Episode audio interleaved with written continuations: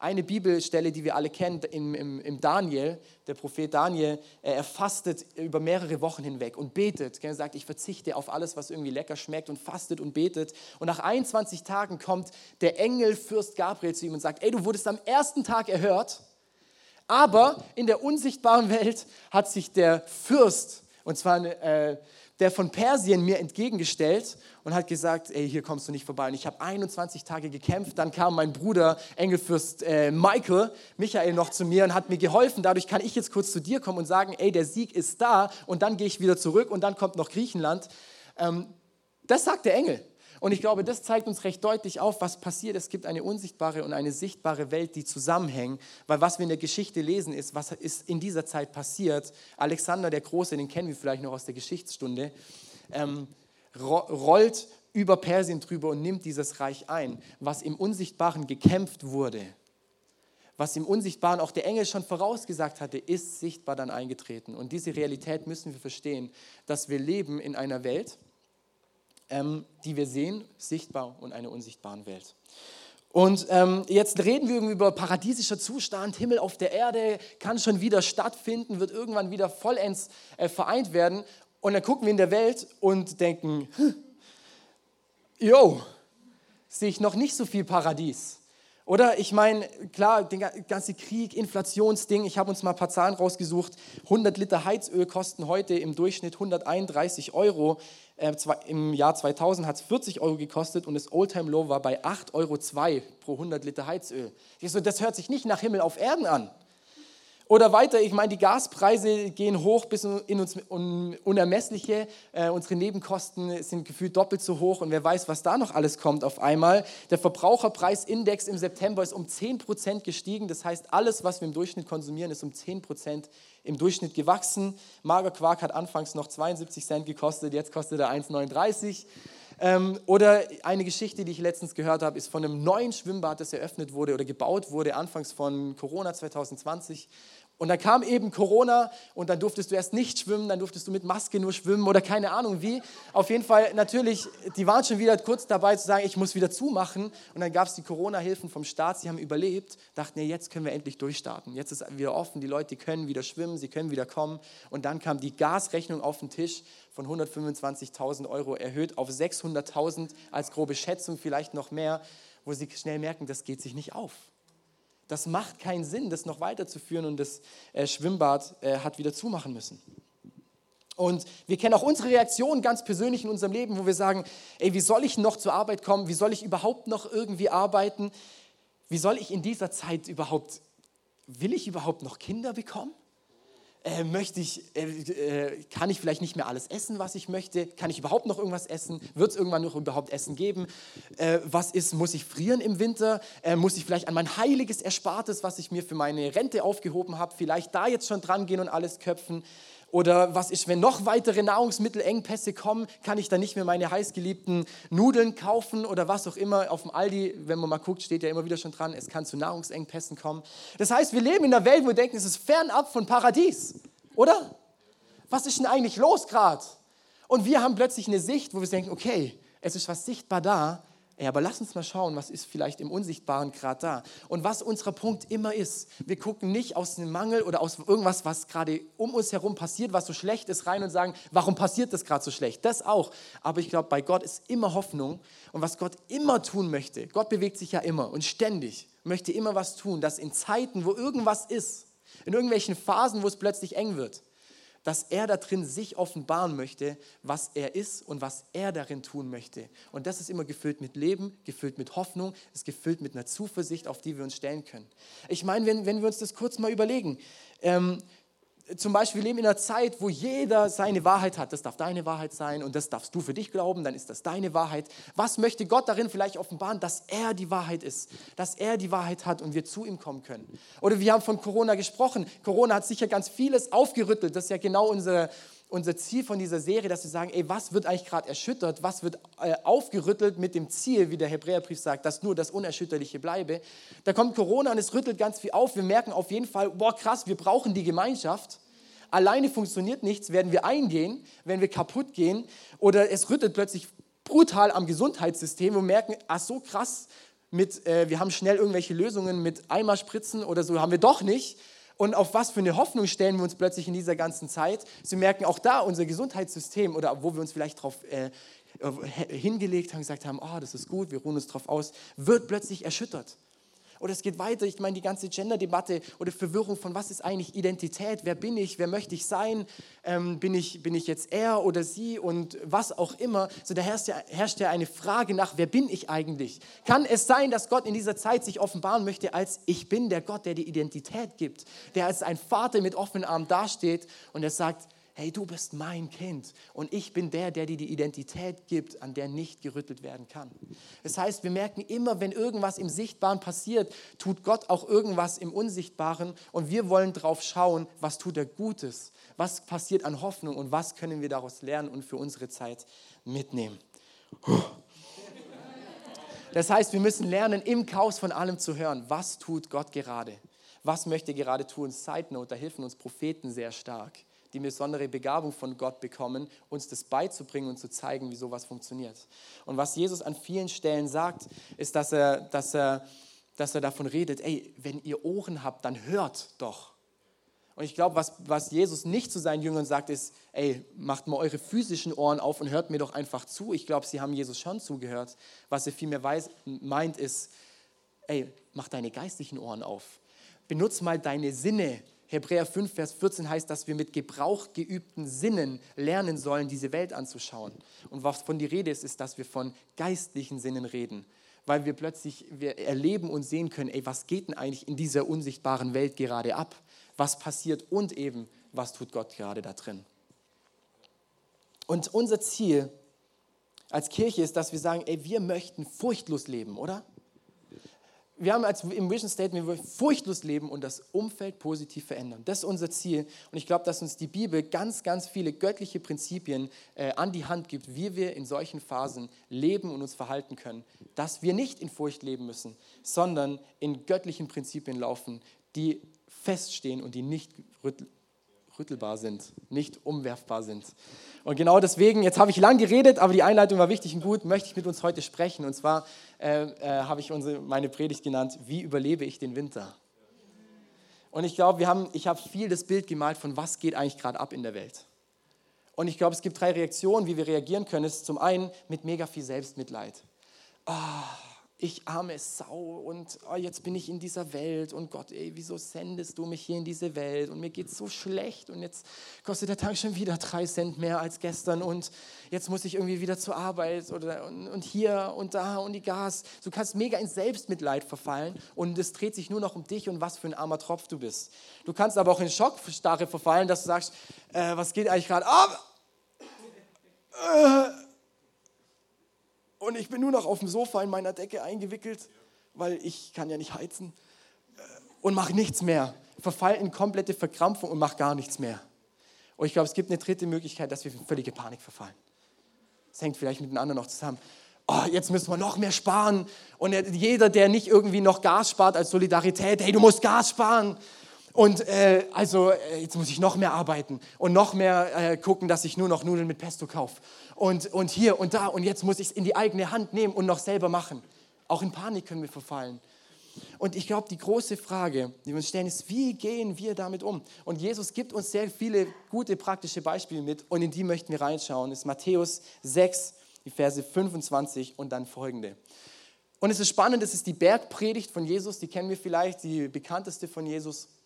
Und was Jesus da macht, äh, ist spannend, weil er redet davon, er redet von Geld und Besitz. Und endet eigentlich, dass er sagt, ey, ihr könnt nicht zwei Herren dienen, ihr könnt nicht dem Mammon, also dem Gott des Geldes dienen und gleichzeitig mir.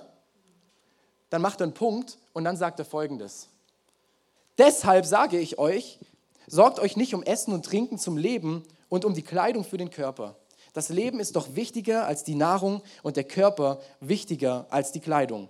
Das heißt, was Jesus hier aufzählt, ist der Lebensunterhalt, Nahrung und Kleidung. Und das sind alles Dinge, wo wir sagen, absolut korrekt, das sind bei uns auch Grundbedürfnisse, gell? ganz gesetzlich. Wir sagen, das ist essentiell wichtig in unserem Leben. Das brauchen wir, um zu leben. Kleidung, Nahrung und noch irgendwie vielleicht irgendwas von Lebensunterhalt.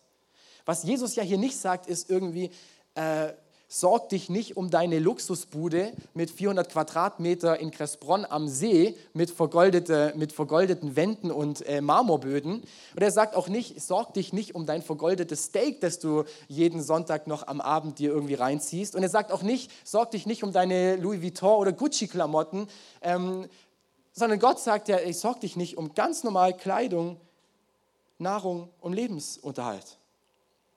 Und ich glaube, dass wir oft auch nur diese krassen Luxussorgen eigentlich haben. Weil wenn wir uns mal ernsthaft überlegen, dann heißt das vielleicht, okay, und das sind, das sind relevante Fragen, die wir uns stellen dürfen. Können wir noch nächstes Jahr in Urlaub gehen oder müssen wir kürzer oder weniger in Urlaub gehen? Müssen wir vielleicht, brauche ich irgendwann ein kleineres Haus, eine kleinere eine kleinere Wohnung, die ich mir noch bezahlen kann, kann ich vielleicht manchmal nur noch weniger essen oder was anderes essen und mir nicht mehr so viel leisten. Aber ich glaube nicht, also so geht es mir, dass ich sage, ich bin noch nie in ein ernsthaftes Existenzproblem gekommen, wo ich da stand und sage, ich weiß nicht mehr, was ich essen soll. Und wenn, gibt es noch eine Familie, die mir hilft. Es gibt eine Kirchenfamilie, die mir helfen wird. Es gibt noch einen Staat, der es im besten Fall für mich gut meint und mich da durchträgt und mir hilft. Das heißt, also glaube ich, wir leben nicht mal in der Form, wo wir sagen, ey, es geht so krass an unsere Existenz drauf, äh, dran, weil wir so viele Möglichkeiten haben, wie wir versorgt werden können. Aber die Leute, zu denen Jesus gesprochen hat, denen ging es so. Die hatten nicht irgendwie einen Staat, der ähm, noch im Notfall für sie guckt. Ähm, denen ging es wirklich um ihre Existenz. Und das ist krass, weil was Gott sagt, ist, ey, mach dir keine Sorgen drum. Sorg dich nicht um deine Kleidung, sorg dich nicht um dein Essen und um deinen ganzen Lebensunterhalt.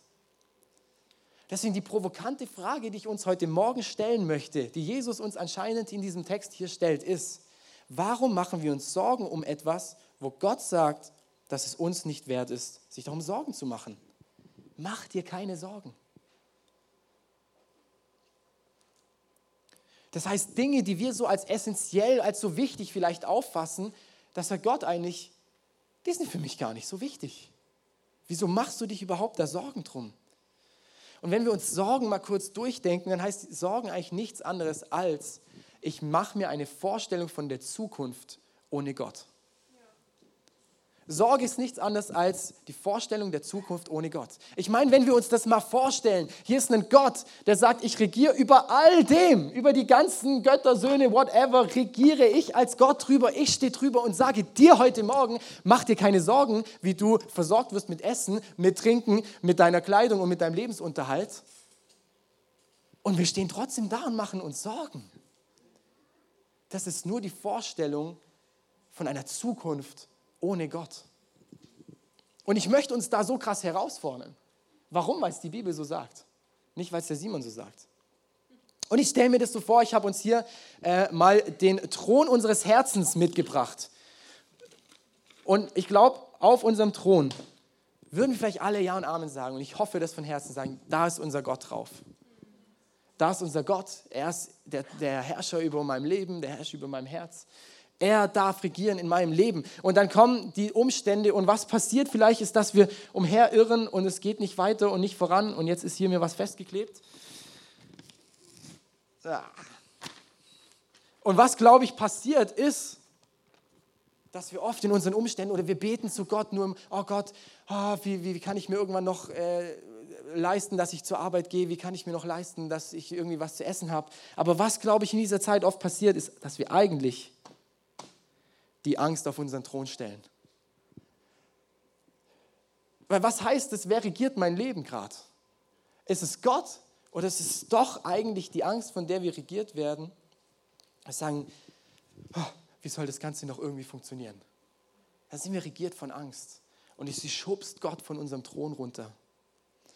Und das Spannende ist, dass die Bibel durchweg sagt, fürchte dich nicht was Jesus die ganze Zeit sagt, ist immer wieder, ihr sollt euch nicht fürchten, ihr braucht euch nicht fürchten, ich bin doch da.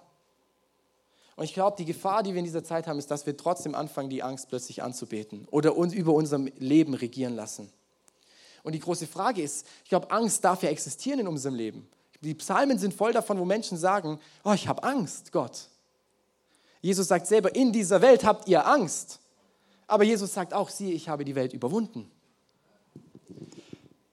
lassen wir die Angst in unserem Leben regieren? Oder lassen wir unseren Gott regieren? Und was, was die Psalmen oder die Psalmisten, David oder wer auch immer da schreibt, ich habe so Angst, hinkriegen, ist, sie, un, sie ordnen die Angst unter Gott. Sie gehen mit ihrer Angst, die sie ja haben, gehen sie zu Gott. Fürchte dich nicht. Die Bibel sagt uns, ähm, dass wir uns nie fürchten brauchen und dass es einen Ausweg gibt, wo wir unsere Furcht hinbringen können. Aber die Bibel macht eine Ausnahme, vor wem wir uns fürchten sollen, und das ist vor Gott. Psalm 111, Vers 10. Ehrfurcht vor dem Herrn ist der Anfang wahrer Weisheit. Klug sind alle die, die sich danach richten. Sein Lob hört niemals auf. Oder Sprüche 19, Vers 23. Die Ehrfurcht vor dem Herrn schenkt Leben und Sicherheit und bewahrt vor Unglück. Oder Sprüche 15, Vers 16. Es ist besser, wenig zu haben und den Herrn zu achten oder auch den Herrn zu fürchten, als einen Schatz zu besitzen und voller Sorgen zu sein. Andere Übersetzungen sagen, oder voller Unruhe zu sein. Was wir erleben oder was wir vielleicht aus unserem Leben können, ist, dass unser Leben voller Unruhe ist, voller Sorgen ist. Und die Bibel sagt, vor einer Sache sollen wir uns fürchten, und zwar Ehrfurcht vor Gott haben. Der Duden übersetzt Ehrfurcht auch mit Verehrung. Das heißt, wir können auch einfach Verehrung sagen. Ehrfurcht, mit dem können wir vielleicht oft nicht viel anfangen. Das heißt, wenn wir Furcht haben, wenn wir Angst haben, sagen, dann stellen wir die Angst und wir fürchten alleine Gott.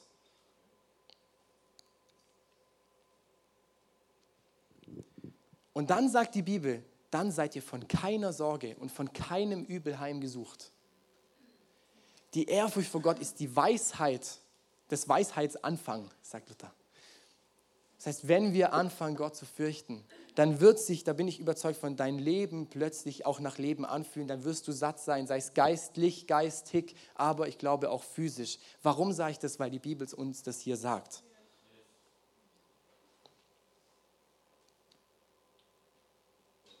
Ein Vers vor Sprüche 15, Vers 16, 15, 15 fand ich sehr spannend, heißt auch, für die Elenden bringt jeder Tag Sorge, aber für ein fröhliches Herz ist jeder Tag ein Fest. Und ich glaube, mit diesem Angebot steht Gott uns heute da. Sagt, für uns darf jeder Tag ein fröhliches Fest sein.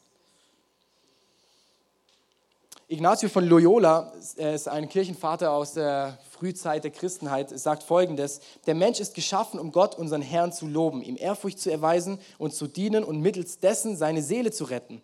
Und die übrigen Dinge, auf, denen wir auf dem Angesicht der Erde sind für den Menschen geschaffen und damit, und damit sie bei ihm bei der Verfolgung des Ziels helfen, zu dem er geschaffen ist. Warum lässt Gott uns im Jahr 2022 in der Energie, in der Krise und allem, was noch so da ist, hier mit dem Ziel, Beziehung mit ihm zu führen, dass wir ihn anbeten, ihm Lobpreis sind und ihn verehren, ihn fürchten. Das heißt, Punkt Nummer eins, wir fürchten nur Gott. Okay?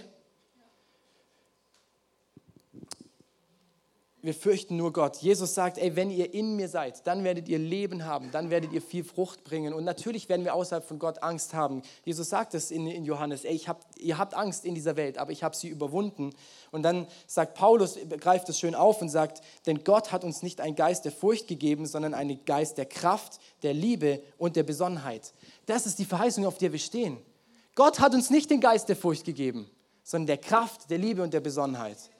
Besonnenheit wird folgendermaßen übersetzt oder beschrieben. Die überlegte, selbstbeherrschte Gelassenheit, die besonders auch in schwierigen oder heiklen Situationen den Verstand die Oberhand behalten lässt, um vorschnelle und unüberlegte Entscheidungen oder Taten zu vermeiden.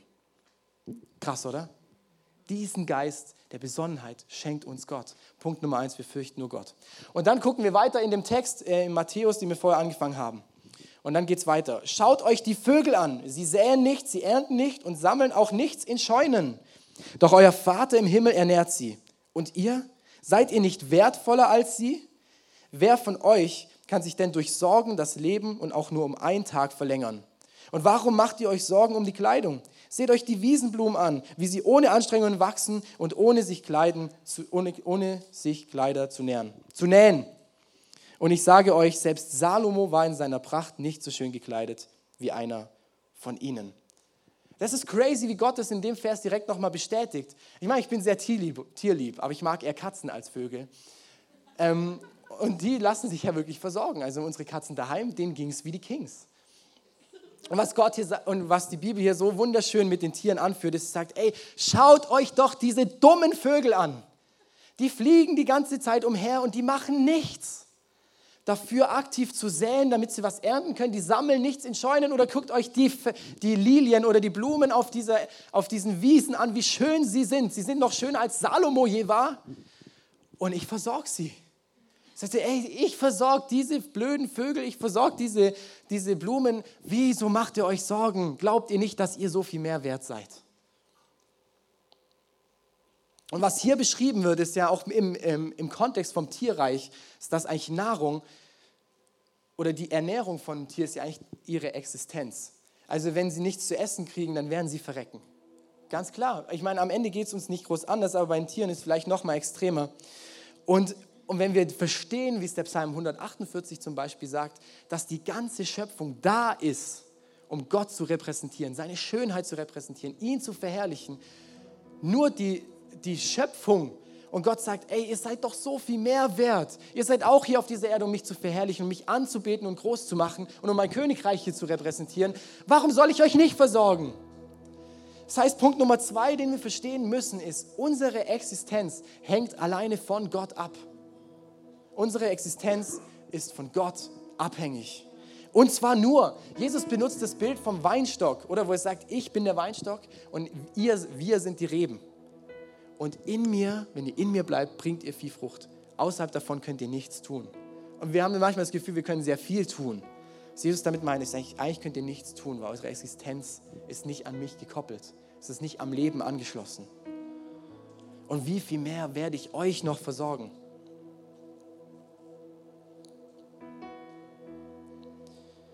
Und dann geht er weiter und er führt die Blumen an oder die Lilien, die auf der Wiese blühen. Er sagt, ey, die sind so schön gekleidet und ganz, das ganze Sein von dieser Blume ist eigentlich Gott zu repräsentieren. Und ich glaube, manchmal, ähm, oder was wir diese, auch oft in diesen Zeiten machen, oder was auch am Ende des hier aufsagt, ist, wer gibt uns Identität in dieser Zeit? Weil ich glaube auch, dass unsere Angst, unsere Furcht vor irgendwas kann zu unserer Identität werden, dass wir sagen, oh, ich habe so wenig, ich bin so ein armer Tropf, ich kann mir so wenig leisten, ich kann vielleicht nicht mehr in Urlaub, ich kann nicht mehr ins Essen, mir geht so schlecht, ich kann nichts mehr tun. Es kann wie zu unserer Identität werden. Und auch da steht Gott heute da und sagt, ey, es gibt nur einen, der, dem, der uns Identität geben soll, und das ist Jesus allein. Der, der auf dem Thron sitzt, dem du die Herrschaft deines Lebens gibst, der wird auch deine Identität dir geben. Und was wir, glaube ich, oft damit vielleicht sagen, ist eigentlich zu sagen, oh, ja, das mit der Identität ist ja alles schön und gut, aber eigentlich sitzt vielleicht unsere Fürsorge auf dem Thron. Was ist, wenn die wegfällt? Oder unser Wohlstand sitzt auf dem Thron. Was ist, wenn wir nicht mehr in unserem schönen deutschen Mittelstand leben können? Oder unsere Freiheit ist auf dem Thron. Wir sagen, ich kann selbst bestimmen. Wir können entscheiden, wie es uns hier geht, was wir tun und lassen können. Vielleicht sagt uns eigentlich, sagen wir in dem Ganzen ganz oft, ey, was ist, wenn das auf dem Thron hockt, wenn unsere Fürsorge doch eigentlich der ist, der regiert über unserem Leben, unser Wohlstand oder unsere Freiheit. Und dann ist es, glaube ich, gut, liebe Freunde, dass wir, dass wir mal in Zeiten kommen, wo an dem Ganzen gerüttelt wird, wo sagt, ey, hält sich das wirklich? Was ist, wenn alles um uns herum wegfällt?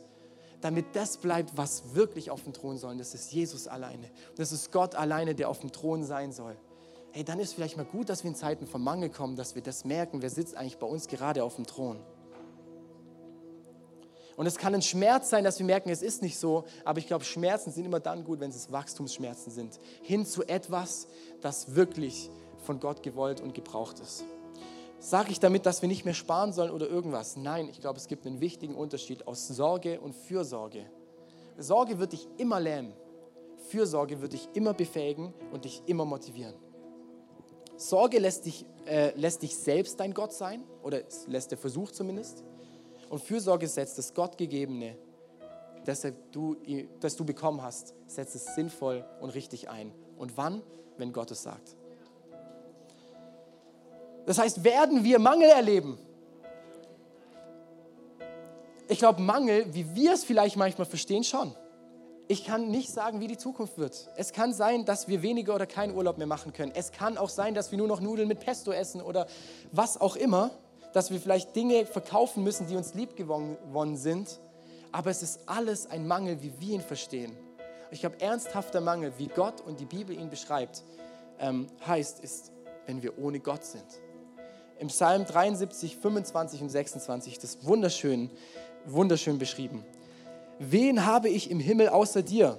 Du bist mir wichtiger als alles andere auf der Erde. Bin ich auch krank und völlig geschwächt, bleibt Gott der Trost meines Herzens. Er gehört mir für immer und ewig. Das heißt, was dürfen wir lernen? Wir rechnen mit Gottes Versorgung und gehen göttlich mit dem um, was Gott uns anvertraut hat. Und in all dem haben wir keinen Mangel, weil wenn wir mit Gott verbunden sind, dann haben wir keinen Mangel in unserem Leben. Dann wird es keinen geben. Das Spannende ist, dass Gott ja, in dieser Götterversammlung sitzt und er sagt, ich wähle Abraham aus und baue aus ihm ein Volk, das mich repräsentieren soll, wo ich offenbar werden soll als Gott, der Versorger, der überreich segnet und sie versorgt. Und das erleben wir ja durchs ganze Alte Testament immer wieder. Aber was passiert ist, wie ich schon gesagt habe, immer wieder schafft das Volk Israel nicht, Gott treu zu bleiben, sondern fallen in irgendwelche anderen Götzendienste, wie die Bibel es sagt, hinein und so weiter und so fort, sodass Gott eigentlich peinlich in dieser Versammlung steht und sagt, ey, ich habe das eine Volk ausgewählt und sie sind mir doch nicht treu und nehmen doch meinen Segen nicht an, den ich habe. Und was, und was damals im Alten Testament gegolten hat für sie, ist, glaube ich, heute noch genauso relevant. Dass Gott sagt, hey, ich möchte, dass ihr ein Volk seid, dass wir in das Volk von Gott eintreten können, wo wir ihn repräsentieren können, wo er sich zeigen kann, wer er ist, was er tun möchte, dass er der Versorger von allem ist und er in dieser Versammlung sitzen kann, sagen kann, guck dir mein Volk an. So wie es bei Hiob ist, wo er sagt, ey, was ist, wenn alles weg ist? Was ist, wenn du ihm alles wegnimmst? Dann, wirst du, dann wird er nicht mehr auf dich horchen. Das heißt, ich glaube, in Zeiten, wo wir vielleicht merken, dass irgendwas, dass wir weniger haben oder weniger da ist oder wir mehr zahlen müssen für Dinge, wenn wir Sorgen oder Angst haben, können wir Gott da drin wahnsinnig krass verherrlichen indem wir dranbleiben, sagen, und trotzdem bleibt Gott auf unserem Thron. Wir verehren ihn trotzdem, egal was passiert. Wir lassen uns nicht lenken von irgendwas um uns herum, sondern alleine von Gott. Er wird auf unserem Thron bleiben. Das heißt, die Frage, die wir heute auch gestellt kriegen, ist, glaube ich, in der unsichtbaren Welt wird darauf geschaut, wie reagieren wir mit Mangel und Umständen, die in unserem Leben passieren. Und was ich uns heute sagen möchte, ist, ey, wenn wir dranbleiben, wenn wir auf Gott vertrauen, wenn wir hoffen und ihn fürchten allein, ich glaube, dann wird Gott so stolz in, in der unsichtbaren Welt sitzen und sagen, hey, guckt mein Volk an. Sie, sie fürchten sich nicht vor irgendeinem Mangel und ich werde sie da drin versorgen.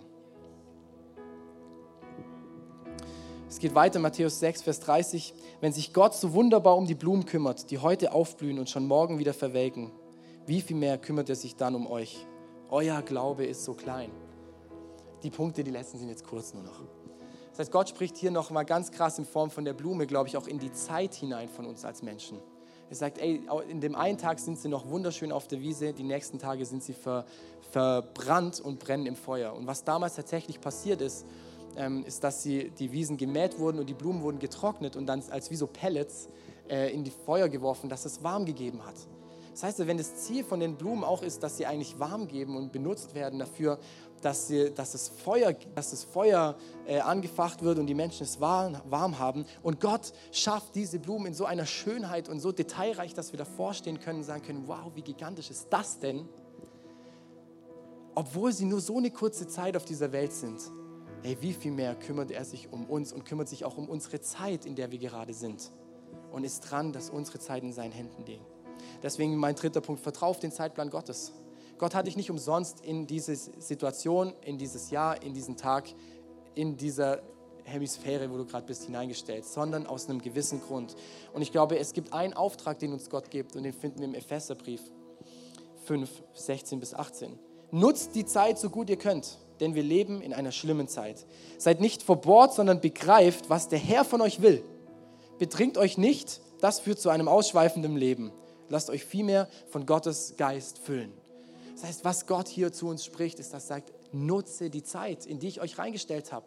Und sauft euch nicht irgendwie voll und denkt, wie vielleicht wir auch schon gehört haben von irgendwelchen Leuten, die sagen, oh, durch diesen Winter komme ich gefühlt nur durch Alkohol.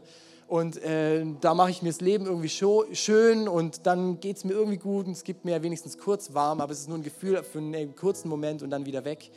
So was Gott sagt, ey, lasst uns unsere Zeit nutzen, in der wir drin sind, verstehen, was möchte Gott in dieser Zeit haben, was der Herr von euch will in dieser Zeit und das dann tun. Und das ist abhängig von ihm allein und nicht von irgendeinem anderen Umstand. Und dann, und damit möchte ich enden, äh, die letzten Verse geht es weiter. Hört auf, euch Sorgen zu machen um euer Essen und Trinken oder um eure Kleidung. Warum wollt ihr leben wie die Menschen, die Gott nicht kennen und diese Dinge so wichtig nehmen? Euer himmlischer Vater kennt eure Bedürfnisse. Das ist so krass, weil ich glaube, Gott kennt unsere Bedürfnisse ganz genau. Er kennt sie sogar besser als wir wahrscheinlich. Und er möchte und wird uns immer in unseren Bedürfnissen begegnen. Davon bin ich überzeugt. In allem, was wir brauchen. Das heißt vielleicht manchmal, wir kriegen Dinge nicht, die wir vielleicht nicht brauchen, obwohl wir es denken. Und dann geht es weiter, macht das Reich Gottes zu eurem wichtigsten Anliegen. Lebt in Gottes Gerechtigkeit und er will euch all das geben, was ihr braucht. Deshalb sorgt euch nicht um morgen, denn, für, denn, der, denn jeder Tag bringt seine eigene Belastung. Die Sorgen von heute sind für heute genug. Wow. Das heißt, wir haben anfangs gesagt, wir können in verschiedene Modis verfallen, wie wir auf alles reagieren, irgendein Panikmodus oder in komplette Schockstarre. Und Gott stellt sich hin und sagt, ich bin der Versorger. Und wenn du anfängst, mein Reich, mein Königreich, meine Herrschaft an die erste Stelle zu stellen, dann wird dir alles andere zufallen. Wenn du im Panikmodus dich befindest oder merkst, oh, ich habe so Angst, ich habe vielleicht solche Sorgen, dann ist vielleicht dein Schritt, investiere ich dich mehr oder investiere ich dich erstmals ins Reich Gottes mehr hinein. Und das kann ganz, ganz unterschiedlich aussehen. Das kann sein, dass du aktiv äh, Zeit mehr in der Kirche investierst. Das kann sein, dass du deine Zeit aber vielleicht von den Prioritäten einfach richtig setzt und sagst, ey, ich brauche Zeit im Gebet, ich möchte Zeit in der Bibel zu lesen, was auch immer. Das kann heißen, dass du Verantwortung übernimmst in deiner Familie, in deiner Nachbarschaft und dafür die Menschen da bist. Das kann sein, dass du ganz aktiv Geld und Finanzen äh, in die Kirche gibst oder sonst irgendwo hin oder ganz egal, was Gott dir gegeben hat. Und da, wo es schmerzt, wahrscheinlich am meisten, investiere dich in Gottes Reich rein und alles andere wird dir zufallen. Und ich glaube, das ist ein Blickwechsel von, was passiert eigentlich gerade in meinem Leben hinzu, was passiert in Gottes Perspektive, in Gottes Königreich. In Lukas 6, Vers 38 heißt folgendes: Gebt, was ihr habt, dann werdet ihr so überreich beschenkt werden, dass ihr gar nicht alles aufnehmen könnt. Mit dem Maßstab, den ihr an andere anlegt, wird man euch auch messen. Mein vierter Punkt und letzter Punkt, investiere dich zuerst in Gottes Königreich. Und ich glaube, dieses zuerst ist so wichtig, weil wenn es zuletzt wäre, dann würden wir aus dem Überfluss herausgeben. Sagen, ah, das Geld, das ich noch habe, die Zeit, die mir noch übrig bleibt. Nein, zuerst. Und das ist das Paradoxe und das, was nicht in unser, in unser menschliches Gehirn reingeht, wie Gott funktioniert. Es sagt, du möchtest Großzügigkeit vielleicht erleben. Hey, dann sei großzügig. Du willst, dass irgendwie Furchtlosigkeit in deinem Leben dir begegnet. Fang an, furchtlos zu leben und zu sein. Du willst Segen in deinem Leben erleben, segne andere und so weiter und so weiter. Wie Gott funktioniert, ist nicht, dann horte ich noch mehr, sondern ich gebe noch mehr weg für ihn, dass er mir noch mehr geben kann. Lass uns gemeinsam aufstehen. Ich möchte da gemeinsam noch für uns gleich beten. Weil das etwas ist, glaube ich, was uns so enorm triggern kann. Ich glaube, die Bibel möchte und Gott möchte uns da heute wie einen Finger reinlegen, zu sagen, ey, von wem machen wir uns abhängig? Wer sitzt auf unserem Thron? Und von wem kommt deine Versorgung? Von was machst du es abhängig? Und Gott sagt, ey, setz dich für mein Königreich ein und für mich fürchte mich und alles wird dir zufallen. Das ganz aktive Schritte in der Zeit, in der wir stecken, wo wir vielleicht noch weiter reinkommen, kann das für dich heißen, ey, sei Teil von dem Großen oder werde oder bleib Teil von dem Großen. Hier, sonntags in der Celebration oder in irgendwelchen Gruppen, in irgendwelchen Small Groups, wo du Leute um dich herum hast, die genau mit dir diesen Weg auch gehen. Das kann sein, dass du dir aktiv Leute, ein, zwei Leute suchst, die dich immer wieder an solche göttlichen Wahrheiten erinnern. Wo ihr vielleicht ey, so euch ne, wie einen Pakt schließt und sagt, ey, wir berichten immer, wie es uns geht und wir beten da gemeinsam für. Es kann sein, dass du sowas aktiv suchst. Es kann auch sein, dass du dich heute in einen Bereich rein investierst, wo es dir sehr, sehr schwer fällt oder es richtig weh tut, aber du merkst, dass gerade Gott zu dir spricht und sagt, ey, investiere dich da in mein Königreich hinein und erlebe, wie meine Versorgung.